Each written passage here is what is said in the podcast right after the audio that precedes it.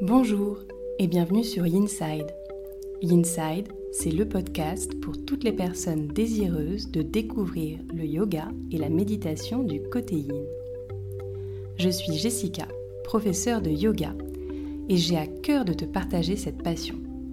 Chaque semaine, seule ou avec des invités, je te délivre tour à tour des inspirations, méditations et séances de yin yoga que tu peux facilement insérer dans ton quotidien pour retrouver un calme intérieur. Aussi, si tu es à la recherche de bien-être et de douceur, tu es au bon endroit. N'hésite pas à soutenir ce podcast en t'abonnant et en le notant sur Apple Podcast. Belle écoute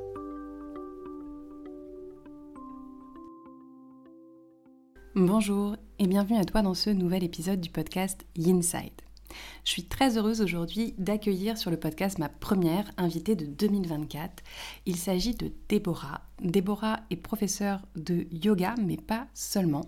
Elle est aussi sophrologue et elle a un parcours très atypique parce que Déborah souffre d'endométriose et est aussi en parcours de PMA.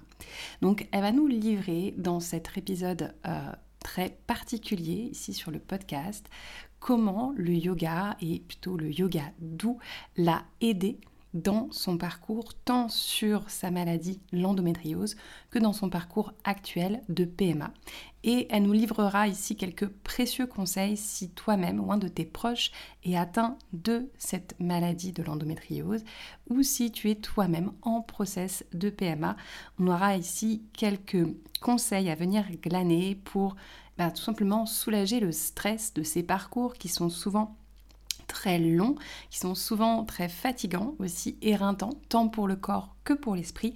Et tu le verras, le yoga et la sophro peuvent être des outils qui vont t'amener à justement euh, trouver un certain réconfort dans ces moments de vie qui ne sont pas forcément toujours très drôles.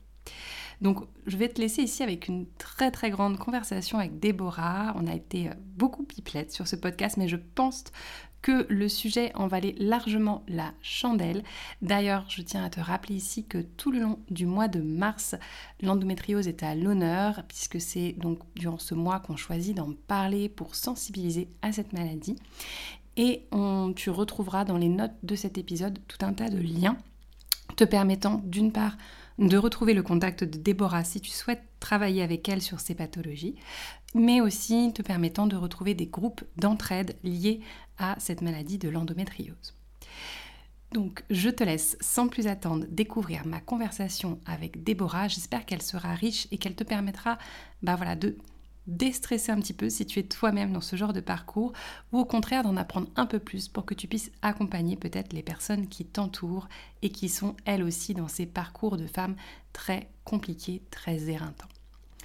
D'ailleurs, pour venir soulager ces parcours, nous avons construit avec Déborah deux sessions que tu retrouveras dans les prochaines semaines sur le podcast, dont une session de méditation pour t'aider à ramener un petit peu de positif dans ta vie et une session pour t'aider à soulager des cycles menstruels qui peuvent être difficilement supportables à l'aide du yin yoga.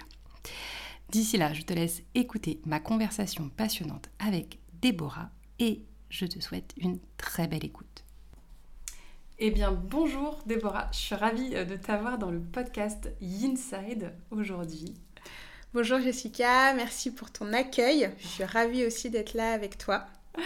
Est-ce que, avant qu'on démarre dans le, dans le vif du sujet qui nous intéresse aujourd'hui, euh, c'est-à-dire un sujet un peu de fille quand même, endo et PMA, mais pas seulement, est-ce que tu peux te présenter un petit peu euh, aux auditeurs, nous dire bah, qui tu es, euh, où est-ce que tu exerces, quel est ton parcours Oui.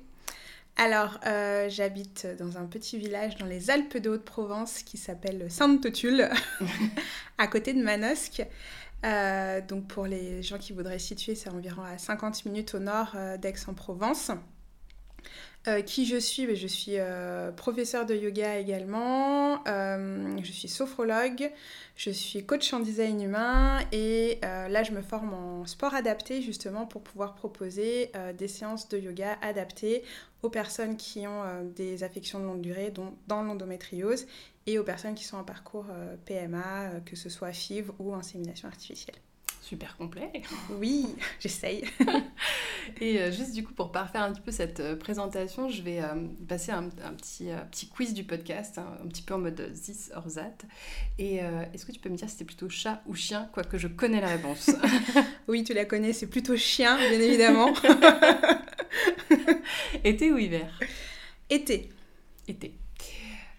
Mer ou montagne Mer. Plutôt lundi motivation ou dimanche Netflix? Lundi motivation.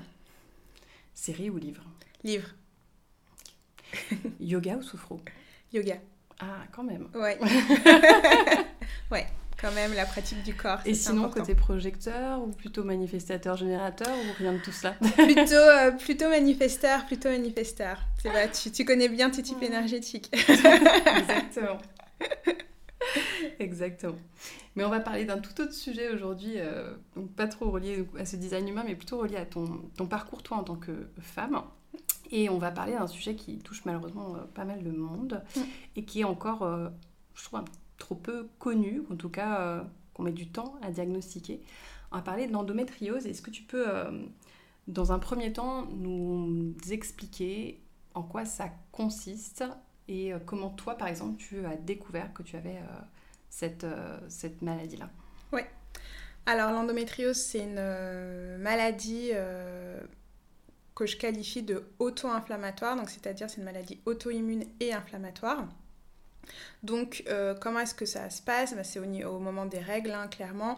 On a des cellules qui sont proches des cellules de l'endomètre, qui sont similaires à ces cellules, qui vont en fait, au lieu de s'évacuer naturellement par l'écoulement des règles, vont, et ça c'est un processus aussi un peu naturel, ce qu'on ne sait pas, en fait elles vont migrer, donc il faudrait les imaginer en train de migrer vers le haut de l'utérus et euh, les organes adjacents, puisque c'est ça, et les tissus adjacents, hein, le, corps humain c'est euh, pas juste un utérus, il y a d'autres choses autour, il y a tout un tas de tissus et donc de, chemins, qui fait que euh, bah, elles sont plus là où elles doivent être. Mm-hmm.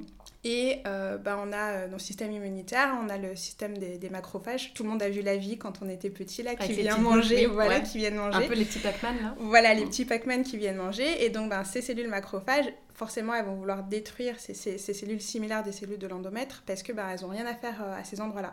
Et donc, c'est là que ça va générer la maladie auto-immune. Ça, c'est une chose. Donc, on vient détruire des cellules qui n'ont rien à faire où elles sont.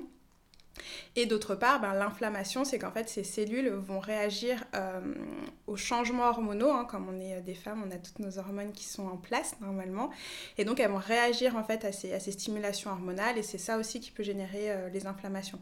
Donc, elles se comportent comme des cellules de l'endomètre. Pourtant, ce n'est pas tout à fait des cellules.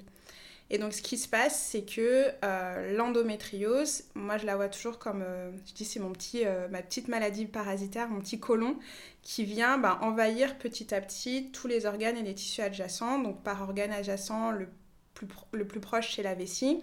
Ça peut se déposer sur le rectum, ça peut se déposer sur l'intestin, ça peut aller au niveau des poumons et ça peut même toucher certains nerfs donc c'est là qu'on va avoir des neuropathies, etc.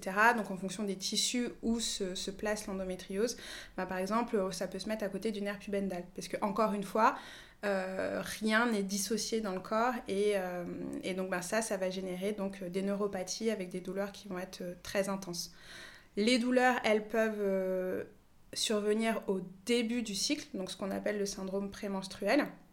Donc ça, c'est, on va dire, pour une femme normal, j'aime pas trop dire ce mot-là, mais pour une femme normale, ça va être se sentir que euh, un jour avant d'avoir ses règles, elle va être un peu chafouin, elle va sentir la petite déprime, euh, voir qu'il y a un petit euh, changement, et c'est là où, tous les mecs généralement disent Oh, mais tu vas avoir tes règles!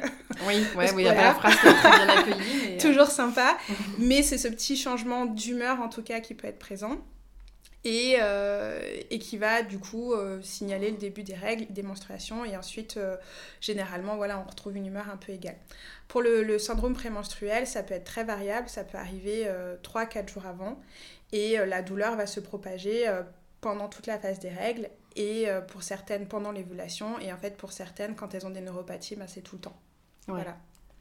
Donc c'est pas forcément lié à, Enfin, c'est lié au cycle, mais pas, ça peut être vraiment sur tout le cycle. Et la durée n'est pas, pas égale d'une femme à l'autre. C'est ça. Parce que comme en fait, il y a un phénomène d'accumulation, donc au bout d'un moment, c'est pour ça que je dis que c'est un petit colon, au bout d'un moment, les cellules de l'endomètre, en fait, le, système euh, macrophage ne va pas tout éliminer. Et donc, du coup, il y a ces cellules qui s'accumulent, qui s'accumulent, qui s'accumulent. Donc, au début, normalement, l'endométriose va se situer on va dire, au niveau des organes ou des tissus périphériques à l'utérus. Mais au bout d'un moment, ben, va migrer. Et donc, ben, quand on arrive au poumon, on est, on est d'accord que le poumon, il n'est pas proche de l'utérus. Quoi. Donc, ça veut dire qu'il y a eu un, il y a petit... il y a eu ouais, une voilà. bonne, euh, oui. Il y a un petit chemin qui Une a bonne été parcouru. colonisation. Mm. Voilà, exactement. Donc, c'est c'est ça ce qui se passe. Et, euh, et ce qui fait que ben, euh, l'inflammation, au début, va peut-être être juste pendant le syndrome prémenstruel et pendant euh, les règles. Au début, peut-être juste pendant les règles. Et en fait, au fur et à mesure, le phénomène d'accumulation se euh, perdure et qui fait que euh, bah, ça peut des fois avoir des douleurs hors du cycle. D'accord. Voilà. Et comment toi, personnellement, du coup, tu as découvert cette pathologie chez toi? Est-ce que tu l'as dépisté un petit peu euh, à l'aide de- des médecins? Ou est-ce que c'est ton corps qui t'a parlé en premier? Comment ça s'est un peu fait ce parcours hein? Euh, bah, le parcours, c'est que je pense que comme beaucoup de personnes, c'est pas normal d'avoir mal pendant ces règles.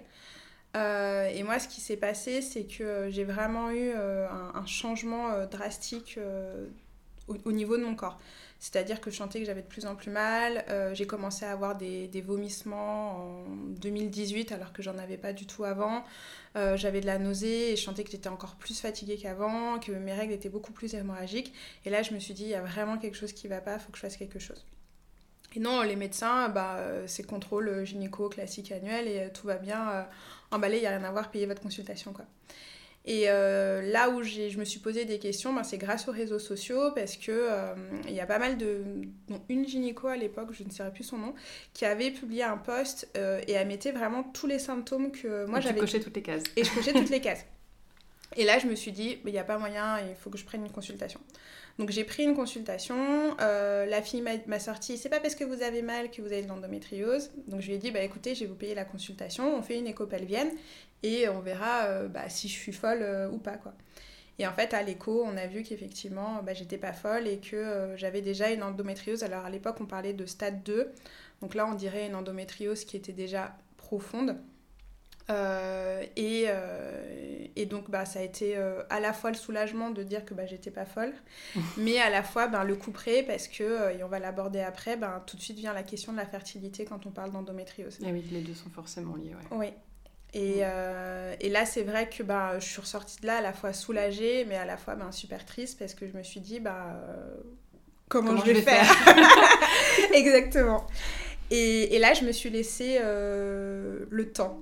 Voilà, c'est un peu De comme le, un petit peu, ouais, ouais. c'est un peu comme le yin yoga, c'est ce temps, euh, tu vois, d'exploration, de, de, de savoir euh, qu'est-ce qu'on ressent, d'observer en fait ma pathologie, de, de noter, euh, De suivre euh, ton cycle. De, de suivre mon cycle, etc. Et surtout de, de, à chaque cycle de voir, bah, est-ce que les temps étaient les mêmes, euh, qu'est-ce Oui, qui faisait que j'avais plus un- mal, etc. un etc. schéma qui, était, qui se Voilà. répétait, un motif qui se répétait. Tout à fait. Et de, de voir qu'à chaque fois qu'il y avait euh, quelque chose qui était modifié, de me poser la question, ben, tiens, qu'est-ce qui s'est passé pendant le cycle précédent pour qu'il y ait une modification, etc.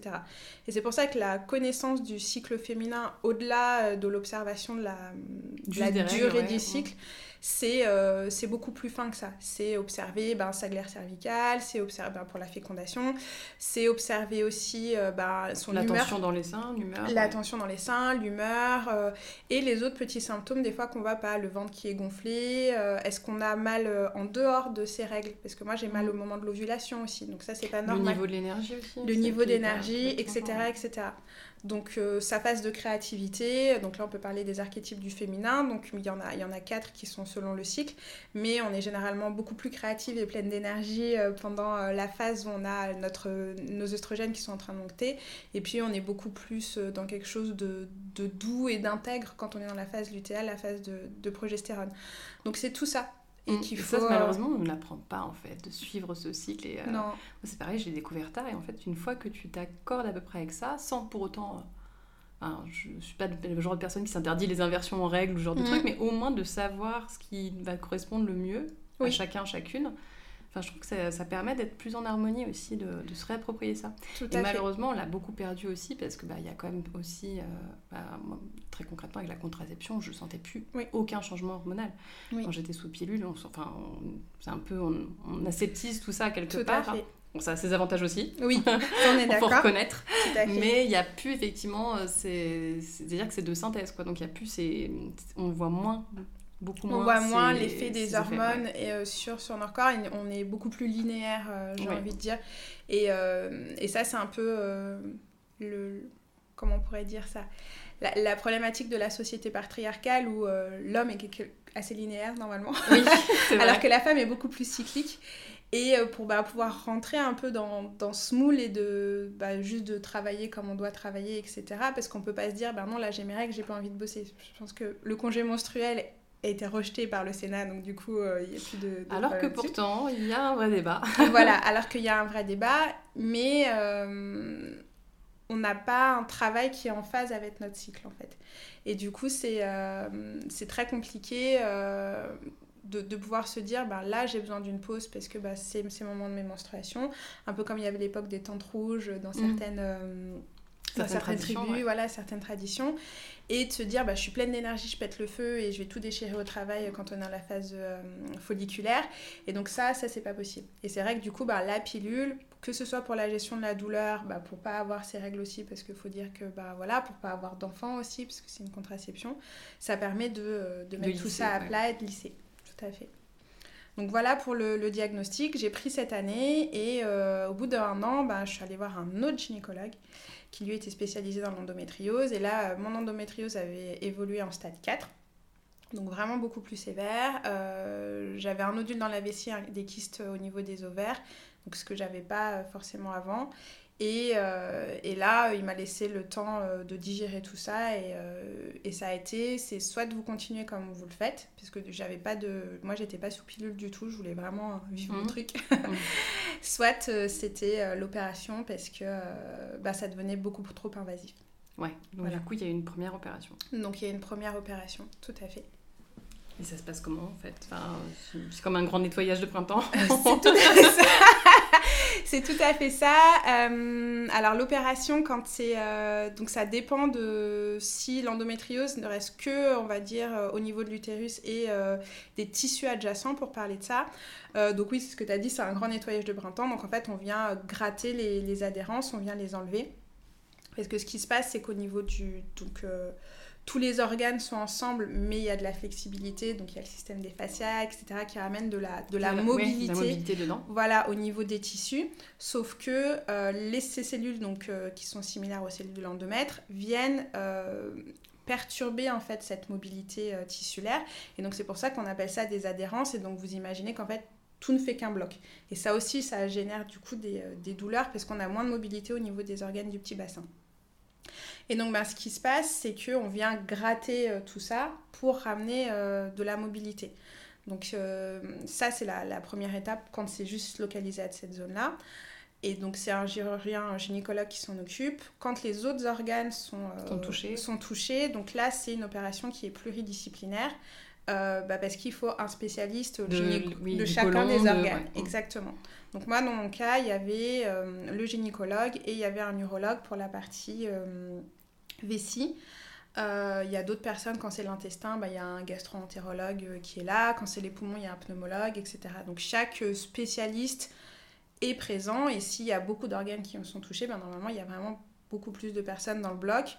Euh, et l'opération a duré euh, deux heures ou deux heures et demie, je crois. Euh, avec j'ai le droit à un petit bonus de 45 minutes parce que pour citer le gynéco, il fait euh, la guerre du ligament comparé à votre ventre, c'était rien du tout. Sympa. Voilà, donc c'était un gros nettoyage de printemps. Et, et, et en fait, bah, c'est là que moi je me suis rendu compte que le yoga m'avait énormément aidé parce que finalement, d'avoir cette pratique régulière, ça permet de conserver cette mobilité dans les tissus. Ouais, malgré en fait, malgré l'endométriose, Voilà. tu avais réussi à conserver de la mobilité au niveau du bassin. Exactement, exactement. Et ça, euh, bah, j'en avais pas conscience au début. Et en fait, c'est euh, c'est par la suite qu'on se rend compte qu'effectivement, il y a, y, a, y a- y a des choses qui est comme quoi, même quand on est à l'écoute de notre corps, on, on se rend compte de l'avant-après. Ça, c'était l'opération. Mais, euh, mais je pense qu'on se rend pas compte à quel point cette maladie, elle est impactante en fait. Mm. Voilà. Et du coup, qu'est-ce que tu as mis en place, toi, concrètement, pour euh, soulager ton endométriose avant et même après cette opération? Et comment, justement, le yoga a pris part dans tout ça? Alors, bah, avant l'opération, comme je faisais déjà du yoga, euh, du coup, c'est vrai que moi, ça m'a aidé et j'ai continué en fait ma, ma pratique. Euh, donc, au niveau de la pratique des postures, bah, ça, ça ramène énormément de mobilité et en fait, ça, ça permet aussi de soulager d'une certaine partie euh, les douleurs parce qu'on n'est pas, j'ai envie de dire, rigide. Oui. du coup. Mm. Et souvent, quand on a mal, on a tendance à se contracter, voilà, beaucoup plus que ce qu'il y a. Donc ça, ça évite, ça permet une forme de relâchement. Euh, la méditation, la respiration, des pratiques euh, que ce soit dynamiques, eh ben, comme le vinyasa, mais aussi comme le yin, euh, parce que ça permet une forme de lâcher prise et, et aussi de, de déculpabiliser. Mm. Tu vois, parce que c'est une maladie qui est aussi très culpabilisante. parce que c'est ton corps qui se combat lui-même, en fait. Donc voilà. c'est assez... Euh, et c'est un corps qu'on n'accepte pas parce que tu as des, quand même des symptômes physiques. Enfin, moi, je saigne comme une gamine de, de 15 ans et, euh, et j'en ai partout sur le pantalon, tu vois, alors que j'ai mes protections hygiéniques. Donc ça, c'est... Tu vois, c'est pénible. alors, il serait temps aussi de réhabiliter la tache de sang sur le jean parce que ça arrive à beaucoup de monde et c'est pas grave. C'est pas sale. Mais, mais en fait, je, je crois qu'il y a un truc vraiment avec les enfants euh, à propos de ça parce que mes filles, quand elles voient que j'aimerais, elles veulent pas aller aux toilettes derrière moi. Il y, a un truc. Euh, un truc avec le sang. Et oui, qui est vraiment. Euh, alors que pourtant, c'est pas, voilà, pas sale. C'est pas sale. Ce n'est pas contagieux. Ça ne va pas atterrir sur les gens comme ça. d'une enfin Mais il y a vraiment, effectivement, un, dégoût. Ouais. Et j'ai même envie de dire qu'il est presque inné parce que, enfin, concrètement, moi, je, vois mes filles, on n'en ai jamais parlé de manière dégoûtante, par mm, exemple. Et euh, elles ont ce, ce réflexe-là. Et c'est vrai que c'est bizarre. ça m'a choqué en fait d'avoir ce type de réflexion. Oui. Je pense qu'on faudrait qu'on arrive à passer outre effectivement la fameuse tâche sur le jean euh, qui, qui, qui, est bien culpabilisante et en fait qui arrive à beaucoup de monde. Oui, et comme tu dis, qui est bien culpabilisante. Et en fait, au-delà de ça, c'est aussi d'un point de vue euh, de la société. Euh, bah voilà, j'ai une tâche sur mon jean et puis moi je fous partout, donc il faut nettoyer. Enfin, donc ça, ça c'est une chose, mais il y a le ventre gonflé, il y a bah, le fait qu'on a extrêmement mal, qu'on est très très fatigué. Euh, donc ben, ça génère des pertes de concentration, des pertes de, euh, euh, de, de, performance aussi dans ce qu'on doit faire. Et c'est vrai qu'au quotidien, c'est très compliqué. Donc ça, de revenir en fait aux sensations du corps via le yoga, quelle que soit la forme de yoga qu'on utilise pour la pratique posturale. Et moi, ce qui m'avait beaucoup aidé, c'est vraiment aussi les pranayama, la respiration et la méditation. Pour avoir ce côté, tu l'as très bien dit, déculpabilisant ma maladie, c'est pas moi. Hmm. Et, euh, de te réapproprier un peu. Euh, ouais, et de se réapproprier son corps, de, de, de, se dire que bah, je suis malade en fait, et, euh, et qu'il faut savoir aussi accepter ça, avoir cette capacité de, de ralentir. et de gérer énormément son stress parce que l'endométriose, comme beaucoup de maladies inflammatoires, en fait, le stress est un facteur très très important et euh, si on ne sait pas se calmer, se poser, euh, cultiver la patience, et euh, eh ben ça fait que moi, toutes mes flambées d'endométriose, c'est quand je suis très très très très stressée. Et là, là-dessus, c'est, je vois très bien, je reviens de vacances, j'ai des règles qui sont à peu près normales, quasiment pas d'endobélie, donc le ventre qui gonfle, etc. Il suffit que je revienne dans un mode de, stress hyper active et tout. c'est parti. C'est parti. Et donc, du coup, le cycle d'après, ça n'a rien à voir. Et c'est en ça que l'observation du, du, cycle, euh, du cycle menstruel est très important. Ouais. Mm. Tu peux voir les éléments déclencheurs, par exemple, d'un cycle. Exactement, exactement. Et en termes de, de posture, est-ce qu'il y a des choses un petit peu genre lifesaver qui, euh, sont tes euh, postures secours que tu peux dégainer Alors moi, étonnamment, il y a tout ce qui est ben, torsion à cause de l'endobélie, du coup, qui me fait beaucoup de bien, parce que bah, faut parler crûment en fait, on a des phases de constipation diarrhée euh, quand on a de l'endométriose aussi. Donc, euh, et je pense qu'il y a beaucoup de filles qui sont très constipées. Donc euh, ça, ça m'aide beaucoup. à venir réguler tout le système digestif. Exactement.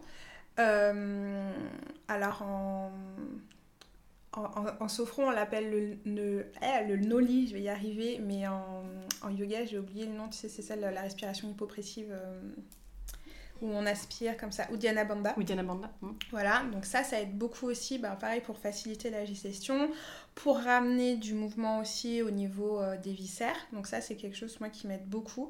Et en fait, c'est aussi une respiration, ben, comme c'est un bandha plutôt, qui, en créant cette euh, dépression au niveau des organes, permet en fait aux cellules qui sont morte de se décrocher plus facilement. Donc on l'utilise par exemple après l'accouchement euh, pour décrocher le placenta.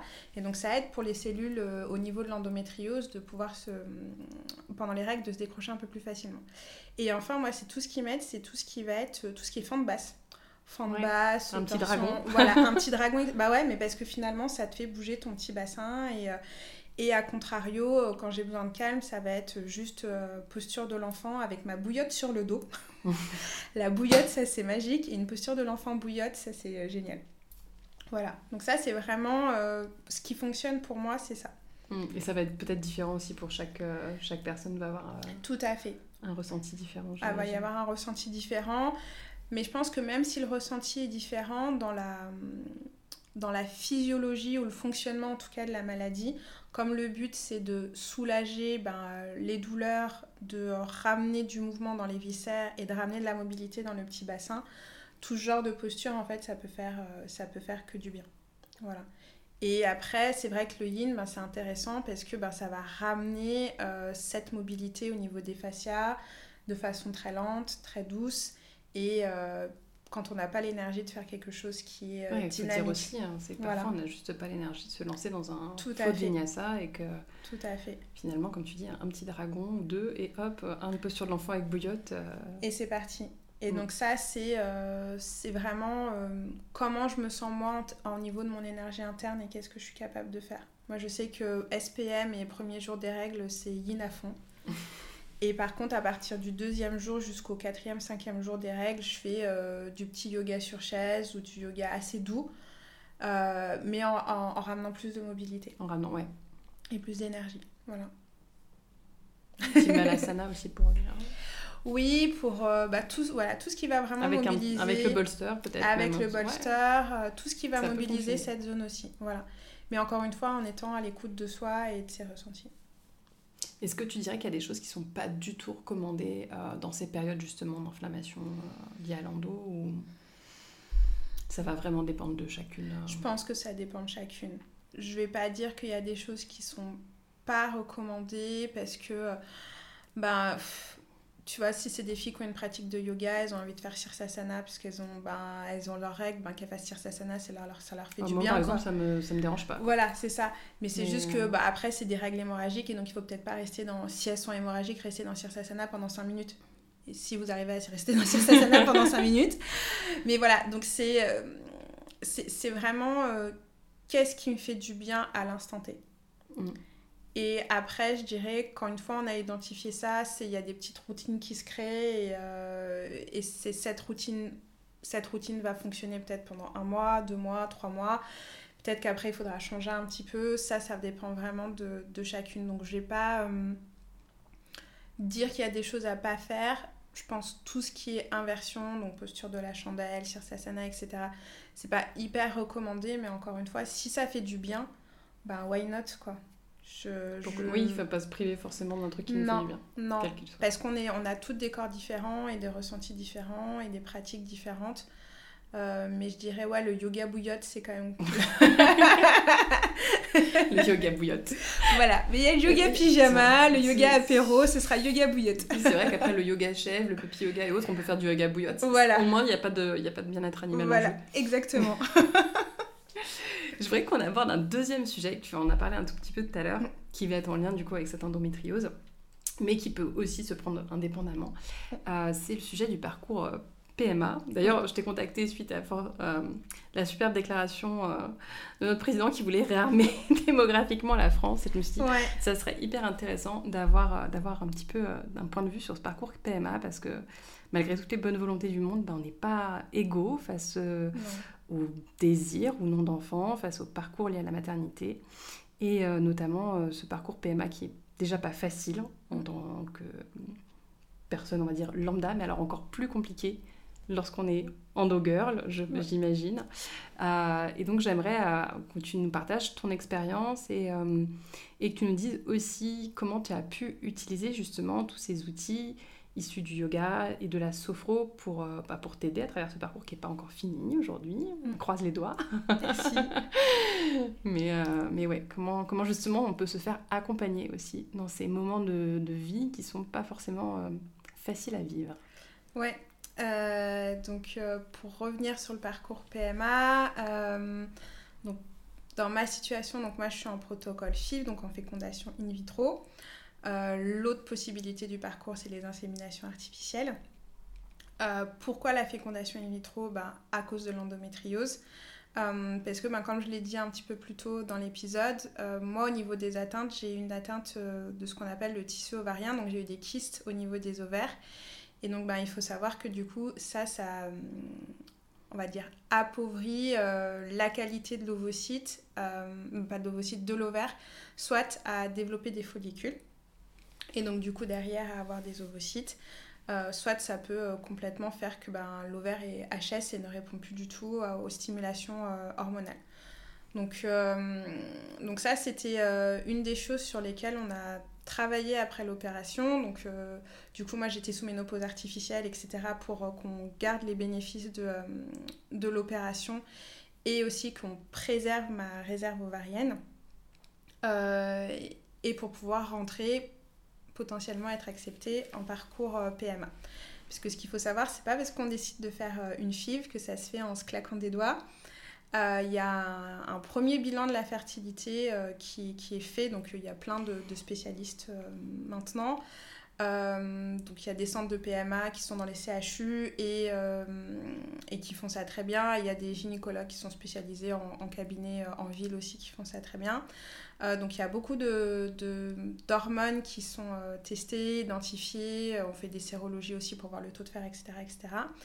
Et une fois que tout ça est mis en place, et eh ben, euh, en fonction de l'âge, en fonction des pathologies, la gynéco ou le gynéco va dire bah ok, je vous accepte dans le parcours et donc de là, il faut faire encore d'autres examens pour que euh, le dossier soit soumis à ce qu'on appelle une commission. Et donc la commission euh, analyse tous les mois euh, les dossiers des, des, personnes qui demandent, hein, que ce soit les femmes seules, en couple lesbien ou en couple hétérosexuel, pour dire ou non si ils acceptent les personnes en, parcours PMA.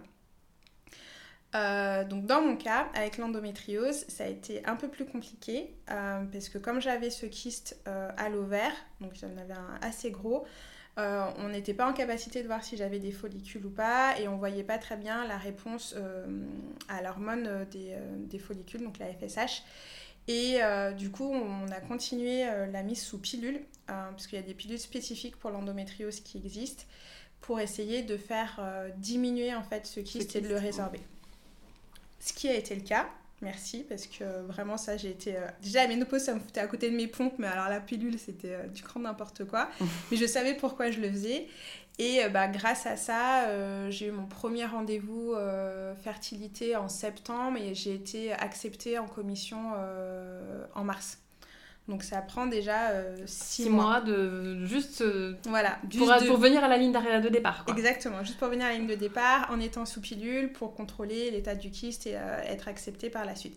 Et donc bien évidemment en ayant des prises de sang entre pour voir qu'il y a eu une évolution et donc que ça s'améliore ça c'est ça c'est le premier truc. Et après bah, ce que j'ai voulu faire aussi c'est travailler au niveau de la nutrition et de l'alimentation euh, pour pouvoir ben, optimiser euh, mes chances euh, et améliorer ma qualité ovocytaire et aussi pour travailler sur mon endométriose. Donc en parallèle de ça, ben, il y a la mise en place d'un régime anti-inflammatoire mais pas que. Donc plus d'alcool, plus de gluten, plus de produits laitiers. Donc quand on est en France, que vous adorez le beurre, alors moi j'aime pas le fromage, mais les glaces, les crèmes glacées, c'est mort. C'est dur, c'est dur. Il reste le chocolat. Il reste le chocolat. Heureusement, il reste le chocolat. Et donc tout ça fait que euh, euh, j'ai eu des super bons euh, résultats en fait au fur et à mesure du, parcours. Donc moi je suis en femme seule. Donc, ce qui fait qu'il y a des entretiens avec des psys, des entretiens avec des biologistes qui nous expliquent aussi tout ce qui va passer pendant le parcours. Et donc, c'est seulement, c'est plus d'un an après qu'on a commencé les, stimulations. Voilà. Donc pour la FIV et même pour l'insémination artificielle, donc on est sous cycle stimulé, donc on a nos petites aiguilles et on, se met nos petites piqûres dans le ventre euh, tout le temps. Et jusqu'à ce que euh, les sages-femmes nous disent, bah là c'est bon, euh, votre endomètre est suffisamment épais, vous avez suffisamment de follicules, vos follicules ont telle taille, donc on vous déclenche et on vous ponctionne. Et donc pour l'insémination artificielle, bah, il y a pas ponction. Il y a juste déclenchement et insémination comme on dit dans le jargon, des paillettes. C'est très joli. oh, c'est mignon. Voilà, on reçoit nos petites paillettes. On reçoit les paillettes. Et euh, pour les fives, eh ben, euh, on ponctionne les ovocytes, on prend les paillettes, on met tout ça dans une petite boîte de pétri, on attend que ça se féconde naturellement pour les, premiers, les premiers types de fives, parce qu'il y en a plusieurs. Et euh, on voit si bah, y a des ovrillons et un développement embryonnaire qui se fait. Et dans ce cas, on fait des transferts, soit à J3, soit à J5. Voilà. Et généralement, au tout début du protocole, on ne transfère qu'un embryon à chaque fois pour, euh, bah, pas pour en flinguer deux quand on n'en a que deux qui sont viables, par exemple, mais se laisser plusieurs chances. Donc ça, c'est un petit peu le parcours. Comment moi, le yoga, ça m'a aidé? Comment la sophro m'a aidé? Parce que c'est dense comme parcours, faut le dire. Ouais. C'est très très dense. Il y a beaucoup d'étapes. Il y a beaucoup d'étapes. Euh, J'imagine qu'à chaque étape, il y a beaucoup de stress. C'est ça. Et, euh, et beaucoup d'incompréhension aussi parce que moi, c'est ce que je me dis. Euh, c'est euh, Des fois, je me demande pourquoi je fais tout ça. Mais je sais que je veux mon bébé, donc ça, il n'y a pas de problème. Mais c'est ouais, beaucoup de stress, beaucoup euh, de solitude aussi. Parce que même si on en parle autour de nous, finalement, bah, on est seul à s'injecter les, les, produits pour la stimulation, à se faire les piqûres. Et même pour les filles qui sont en couple lesbien ou en couple hétéro, en fait, elles sont seules aussi face à ça. et donc, le yoga aide beaucoup, bah déjà parce que euh, on permet toujours de, mobiliser le corps et que ça fait du bien de revenir dans son corps et de se dire que bah on le nourrit et qu'il est mm. fort et qu'il va pas nous lâcher et, euh, et ça c'est hyper important. Toujours euh, ces histoires de vascularisation du petit bassin aussi et bah, parce que là il y a un autre objectif qui est de se dire bah, on veut avoir des ovocytes de qualité donc on va lui envoyer plein de sang neuf et donc là les inversions c'est plutôt pas mal aussi de faire ah ça du coup là c'est bien et, euh, et aussi bah, les aspects sophro parce que euh, on, est, on est dans le creux de la vague. On est dans le creux de la vague et euh, le parcours PMA, c'est comme un marathon. quoi. C'est qu'il faut rien lâcher. Il y a des joies, il y a, on en parlait de célébrer les petites victoires, de, de se raccrocher en fait aux petites choses. Et je pense que le yoga, la méditation, la sophro sont des outils pour vivre le présent et essayer de se projeter le moins possible en fait. Mm. Parce que ça, c'est vraiment. Euh, sinon, le, le, mental prend le pas et, et, ça commence à, et on commence à se faire plein de films, à avoir plein d'angoisses. Euh, et, euh, et, ça, c'est. Et à laisser toutes les émotions en fait qui sont humaines, mais qui peuvent être négatives, nous, nous submerger et, et on s'enfonce. On s'enfonce. Donc c'est vraiment, euh, moi je sais que c'est ma bouée de secours de me faire mon petit rituel du matin et, euh, et ça, ça, ça, ça, fait du bien. Et euh, on voit beaucoup, enfin je, pense que ça émerge quand même pas mal en ce moment, on, entendait moins parler avant, mais de justement de yoga de la fertilité, de, programmes même de yoga qui aident au niveau de la PMA. Comment justement on peut on peut aider, entre guillemets, le mm. corps à euh, bah, venir, euh, venir créer la vie d'une certaine manière Est-ce qu'il y a un protocole ou des choses qui fonctionnent dans certaines phases du cycle Oui, c'est tout à fait ça. Donc c'est le yoga de la fertilité, c'est un yoga qui respecte le cycle féminin, qui va proposer des pratiques adaptées à chacune des phases du cycle et qui pour moi ont vraiment... Euh, il y, a, plusieurs objectifs. L'objectif numéro un, c'est gestion du stress et des émotions. Parce qu'encore une fois, le stress, c'est vraiment euh, l'ennemi euh, numéro un de la PMA. Donc tant au niveau mental, mais aussi au niveau physique. Hein.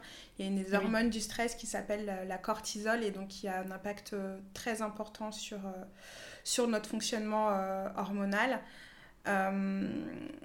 mais aussi euh, juste de se sentir bien dans son corps et euh, encore une fois de, se raccrocher à quelque chose de, concret. Euh, puisque comme c'est long, que c'est un marathon et que des fois on a l'impression que notre corps va nous lâcher, etc. Pour moi c'est ça, c'est respect du cycle, respect de soi et de s'accorder des moments à soi en fait et pas des moments où on est dans la voiture, aller au centre de PMA, à devoir attendre le matin à 7h qu'on veuille bien nous prendre en écho à 9h. Euh, à s'injecter des produits toute la journée, etc. Oui, c'est une contrainte planning aussi. C'est une contrainte planning. Hein. qui chamboule le, le quotidien. Euh, bah, quand on a des bleus au ventre et aux cuisses, bah, c'est peut-être bête, mais en fait, euh, rien que de s'asseoir, ça fait mal, parce qu'on a un pantalon peut-être qui va nous serrer, etc. Le ventre qui va peut-être commencer aussi à gonfler. Euh, on a vraiment cette sensation d'utérus qui est lourd et des ovaires qui sont prêts à, exploser. tu sais, t'as l'impression que c'est des pop-corn, que ça va voilà. La folie.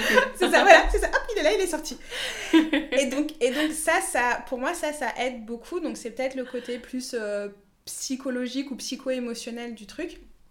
Et pour, euh, pour le, la partie vraiment posturale, c'est encore une fois ben, venir mobiliser le petit bassin, amener de la vascularisation au niveau des organes reproducteurs.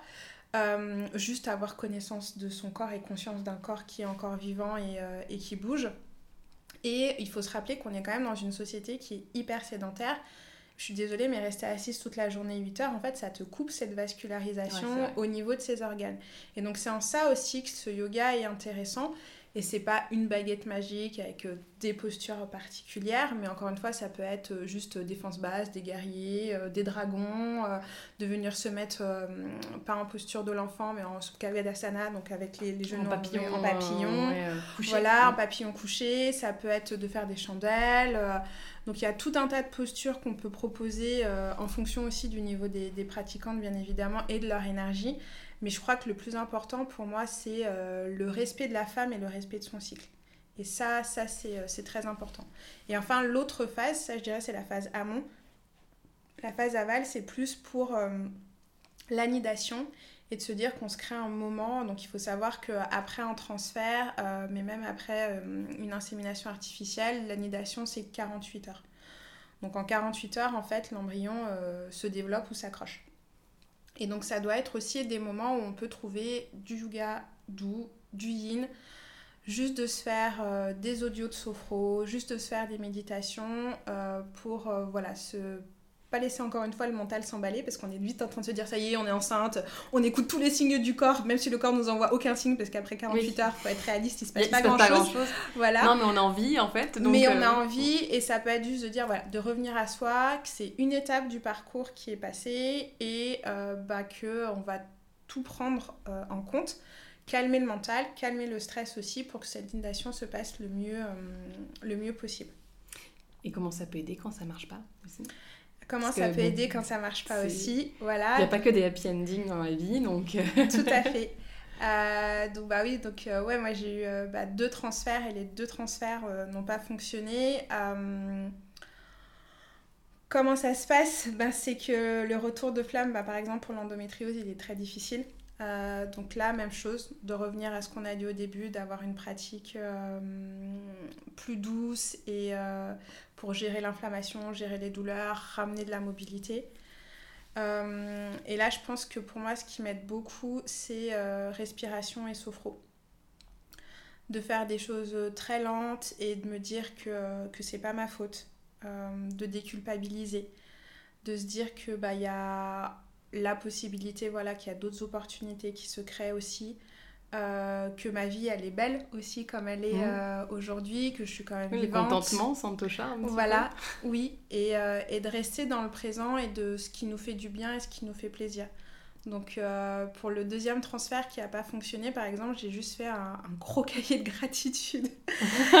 et, ça fait du bien. et ça fait du bien, et, et en fait de revenir à, à des sensations, de ce qu'il y a déjà et ce qu'il y a de positif. Mmh. Voilà. Et ça, c'est pas forcément que du yoga, mais c'est juste de se dire, euh, ouais, vraiment Santosha, de, de cultiver ce qu'on a déjà et, de se dire que c'est cool. Et c'est cool et que oui, une vie, euh, parce qu'il faut se préparer aussi à se dire, ben, peut-être que j'aurai une vie sans bébé. Et est-ce que ma vie pour autant, elle sera euh, plus grise? Non. Est-ce que j'aurai un manque dans ma vie? Peut-être mais comme je l'ai jamais eu, je vais pas pouvoir mesurer à, quel point. Et puis ça sert à rien en fait de le projeter alors que pour l'instant il n'est pas là. alors que pour l'instant il n'est pas là. Et donc c'est de revenir, voilà, euh, encore une fois, de, de, de, de dire qu'il y a plein de belles choses qui existent. Mes amis seront toujours là, mon frère et ma soeur sont toujours là, le yoga sera toujours là. Mathieu Boldron avait dit comme ça à un, de ses ateliers que euh, le yoga est là euh, quand on a le plus besoin. Et j'avais trouvé. En plus, je, ça faisait 4 mois que je m'étais fait opérer quand j'ai fait son atelier. Et j'avais trouvé ça génial. euh, Enfin, sa phrase avait beaucoup résonné en moi parce que euh, je pense qu'on a. Moi, on parle du yoga parce que c'est le but du podcast, mais peut-être que pour d'autres personnes, c'est d'autres pratiques. d'autres pratiques aussi. Et ouais. c'est autre chose, mais qu'il y a toujours une chose qui fait que quand ça va pas, bah, cette chose, Comme elle est là pour nous. ouais, un ancrage, une, euh, Exactement. quelque chose qui... et qui va euh, nous apaiser, qui va nous faire euh, briller, qui va nous ramener de la lumière et, qui, et auquel on va se dire ben, tout va bien en fait, juste respire, euh, tout va bien, euh, la vie continue. Et c'est ça qui est important. Mm. La vie continue. Voilà. Top. Et, euh, et justement, du coup, toi, vu que tu passé quand même par beaucoup d'étapes et par... euh, par- forcément, tu as accumulé de l'expérience, entre guillemets, à travers, à travers bah, ton endométriose, ta maladie et ton parcours de PMA, comment tu aides à ton tour les jeunes mamans? Parce que tu fais du yoga prénatal et postnatal, mais tu aides aussi, euh, je crois, par le yoga, des femmes qui, sont, euh, qui elles aussi, souffrent d'endométriose et qui sont en parcours PMA. Oui. Donc euh, ça, c'est euh, c'est ce que j'ai- créé en ce moment. Et euh, donc pour, pour la partie pré et postnatale, ça c'est déjà en place et c'est des petits groupes de, de, de yoga. J'essaye de les aider au-delà du yoga aussi. Euh, parce que la, la maternité, et ça tu le sais, c'est pas un long fleuve tranquille. C'est loin d'être un long fleuve tranquille.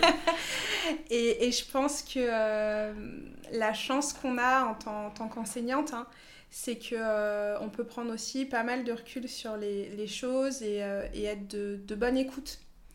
Euh, Peut-être de bons conseils, même si on n'est pas forcément dans le corps des, des personnes.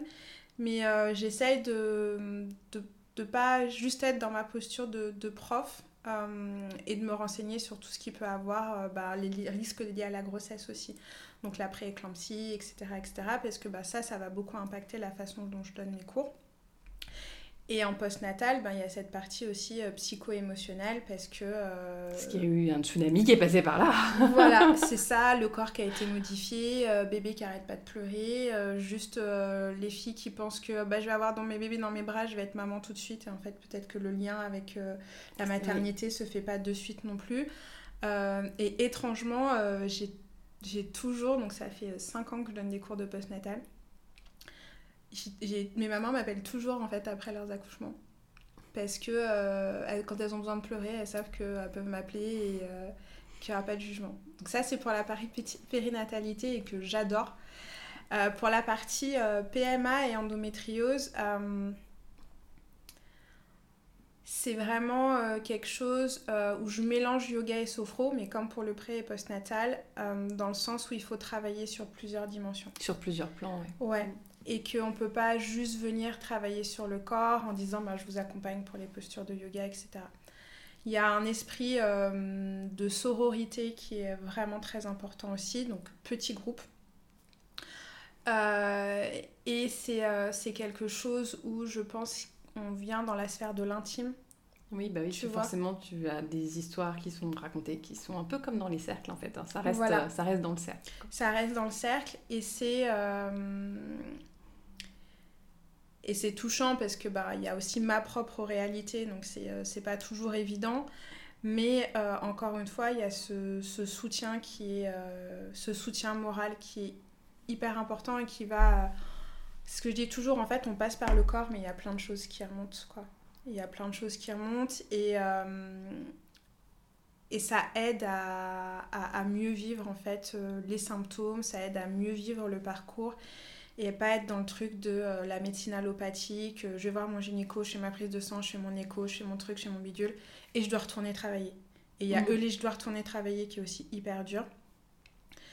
Donc ça c'est quand on est dans le parcours, mais comme tu l'as dit, bah, il y a gérer aussi eh ben, sa foire quoi Mm.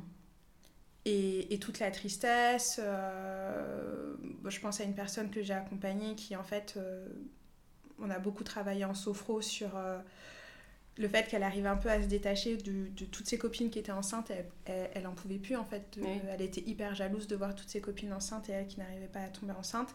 Donc il y a plein de sentiments, en fait, qui, C'est un qui sentiment qui est affreux, euh, pour l'avoir vécu pas dans un contexte de PMA, mais qui est affreux parce que on se sent, on se sent méchante en fait d'être comme ça, mais on peut pas s'empêcher d'être comme ça parce que nous on le veut cet enfant Mm. depuis un certain temps, mais on voit tout le monde qui fait pop avant nous là.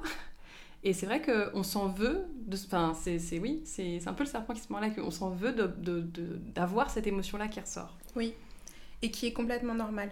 Mm. Euh, je pense que, voilà, on reste humain et on peut pas être euh, des robots sans émotion et parce que euh, bah, que ce soit dans un parcours naturel euh, bah, où on essaye et finalement tu deviens quand même un peu un robot parce que tu suis ton cycle, tu suis ta température et tu dis à monsieur hop hop hop C'est hein, ce soir. c'est ce soir pas un autre soir et tu choisis bien la posture qui va bien hein, voilà et, euh, et quand tu as un parcours PMA, bah, euh, t'as- t'as suivi tout ton protocole, tu as mis toutes tes aiguilles, tu as eu machin, tu as une super steam et tu as, j'en sais rien, 5 embryons. Et sur tes 5 transferts, il n'y en a aucun qui fonctionne. quoi. Mm. Et soit parce que l'anidation se passe pas bien, soit parce que ben, peut-être au bout d'un mois et demi, tu fais une fausse couche, donc là c'est encore pire. Euh, et que tu sais qu'il va falloir remettre le pied à l'étrier. Et ça, c'est, je pense que c'est euh, c'est dur parce que faut gérer en fait. euh, mais c'est mes potes, je les adore, mais en fait je les, je les déteste parce qu'elles sont enceintes ou que c'est les gens de ma famille et que j'aimerais juste être à leur place et que j'y arrive pas quoi. Et que ça nous renvoie à une forme d'échec qui est vraiment difficile. Donc ça, ça c'est un gros, euh, un gros morceau de... euh, comme l'endométriose, on n'est pas coupable quoi. On n'est pas coupable et, euh, et qu'on met tout en place. Moi, c'est ce que je dis toujours, on met tout en place pour que ça se passe bien. Et, et il se passera ce qui se passera, mais qu'au moins les, les filles, elles n'ont pas de regrets quoi. Elles n'ont pas de regrets parce qu'elles ont tout essayé, elles sont mises dans les bonnes dispositions et, et, euh, et puis ben, quand ça fonctionne, c'est cool. Bah ouais, quand même. Et ouais, ouais, ouais. Donc là, je fais une petite dédicace à, à Mélanie, elle se reconnaîtra. voilà. Et du coup, tu as, des t'as des programmes, toi, pour accompagner ces personnes-là Oui. À travers en ligne, du présentiel, un mix? Alors, c'est euh, en présentiel. Là, pour l'instant, c'est euh, cours privé, Ouais. du coup. Avec de temps en temps, on se retrouve, mais on se prend un petit café, etc. Euh, les cours en ligne. euh, donc, programmes en ligne, ça qui sont. euh, Il y en a un sur le cycle féminin qui est sorti. Il y a un challenge de la fertilité qui est sorti également. Il y a le programme sur l'anidation qui est en cours qu'il faut que je finisse Qui est en train de nidifier. qui est en train de nidifier, exactement. Euh, donc euh, voilà, les programmes vont sortir cette année, mais c'est vrai qu'au fur et à mesure que moi j'évolue et des connaissances que j'ai, bah, c'est le syndrome de la créativité, c'est qu'on a envie de tout changer à chaque fois. et donc, euh, donc voilà, donc ça, ça, ça existe, mais pour l'instant c'est plutôt du présentiel en cours euh, privé ou en très très petits groupes. Ouais. Voilà. Et après, oui, euh, parce que bah, pour les programmes en ligne, ce qui est intéressant, c'est qu'il y a de la demande dans le sens où euh, bah, elles ne sont pas toujours disponibles euh, et qu'il y en a certaines qui veulent euh, progresser à leur rythme aussi. Donc ça, ça, permet d'avoir une boîte à outils aussi à sa disposition. Tout à fait. est assez, euh, C'est ça, de, qui est assez pratique. hein, Ouais. euh, de gagner en autonomie, de pouvoir refaire les petites séances qui, qui nous plaisent. Et c'est vrai que moi, en donnant les cours, ben, je fais toujours une pratique posturale et une sophro avec une visualisation ou une technique de respiration. Mais bon, euh, les filles, euh, elles ont fini le cours, elles ont oublié ce qui s'est passé, quoi.